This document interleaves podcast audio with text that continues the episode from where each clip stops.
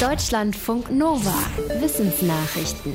Eine Corona-Impfung schützt nicht immer vor einer Infektion. In Deutschland haben sich bisher gut 3800 Menschen mit Covid-19 infiziert, obwohl sie den vollen Impfschutz hatten. Registriert hat das Robert-Koch-Institut diese Fälle seit Februar.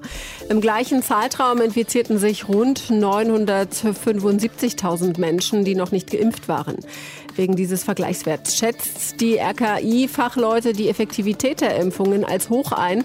Die liegt laut aktuellem Lagebericht des RKI bei knapp über 90 Prozent über alle Impfstoffe hinweg. Der vollständige Impfschutz ist in der Regel zwei Wochen nach der zweiten Injektion erreicht. Bei Johnson Johnson reicht eine Injektion. In Deutschland haben inzwischen rund 25 Millionen Menschen diesen Status.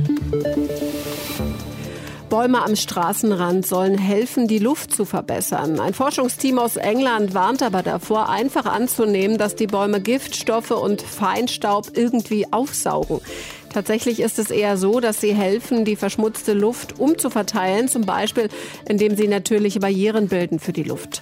Um besser abschätzen zu können, wie viele und welche Bäume dafür wo gepflanzt werden sollten, hat das Forschungsteam eine Software entwickelt. Die berechnet unter anderem anhand von Wetterdaten aus dem Vereinigten Königreich, welche Pflanzungsmodelle am besten funktionieren, um Stickoxide und Feinstaub in der Luft zu reduzieren.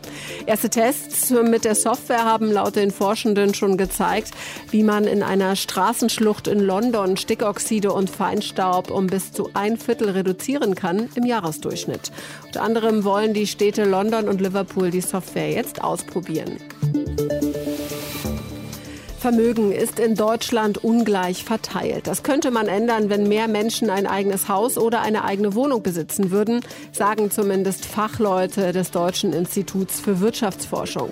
Sie fordern, dass die Politik mehr tut, damit mehr Menschen in den eigenen vier Wänden wohnen können.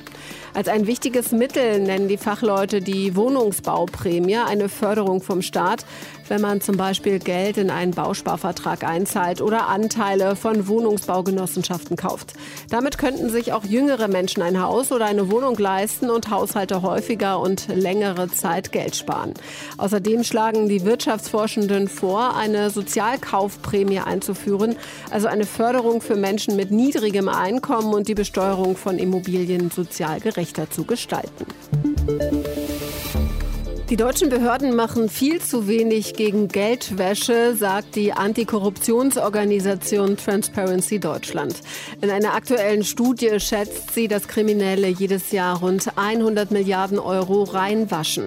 Zum Beispiel können sie mit Geld aus illegalen Geschäften Immobilien, Schmuck oder Kunst kaufen ohne Limit in Bar. Größtes Problem seien aber Briefkastenfirmen und Banken, die helfen, Geldflüsse zu verschleiern. Transparency fordert, dass die Politikerinnen und Politiker das Problem Geldwäsche erkennen, dass die Behörden mehr Personal für Aufsicht und Ermittlungen bekommen und dass der Bargeldtransfer gedeckelt wird.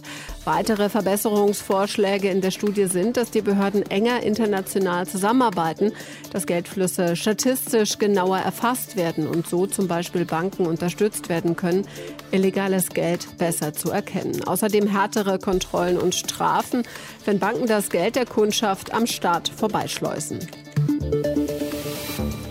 Hunger kommt aus dem Bauch. Wenn wir aufgeregt sind, klopft das Herz. Aber wo sitzt eigentlich der Glaube? Zum Beispiel an einen Gott. Das fragen sich Forschende schon seit Jahrhunderten. Biologisch gesehen könnte Spiritualität ihre Basis im Hirnstamm haben. Darauf deutet eine Studie an rund 90 Patientinnen und Patienten hin aus einer Klinik in Boston in den USA. Allen hatte man wegen einer Tumorerkrankung verschiedene Teile des Gehirns entfernt. Diejenigen, bei denen eine bestimmte Region im Hirnstamm entfernt oder verletzt wurde, erlebten danach eine Veränderung ihrer Spiritualität. Zum Teil wurde das Gefühl dafür schwächer, zum Teil stärker. Das Forschungsteam hinter der Studie berichtet, dass die betroffenen Hirnbereiche bekannt sind für Schmerzhemmung, Angst- und Fluchtreaktionen, aber auch für positive Gefühle. Der Hirnstamm ist evolutionär gesehen ein sehr alter Bereich im Hirn, den auch viele Tiere haben. Spiritualität und Religiosität könnten deswegen eng verknüpft sein mit grundlegenden biologischen Prozessen.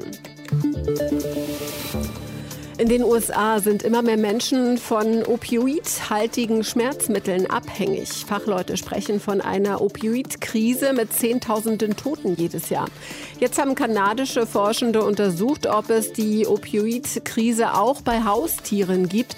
Denn sie gingen davon aus, dass zum Beispiel Hunde durch den Konsum ihrer Halterin oder ihres Halters ungewollt an Drogen geraten und so gesundheitlichen Schaden nehmen. Die Forschenden schreiben, dass sich tatsächlich ein statistischer Zusammenhang feststellen lässt. Die US-Organisation, die bei Vergiftungen von Tieren hilft, registrierte in den Gegenden mehr Fälle, wo auch mehr Opioide von Ärztinnen und Ärzten verordnet wurden.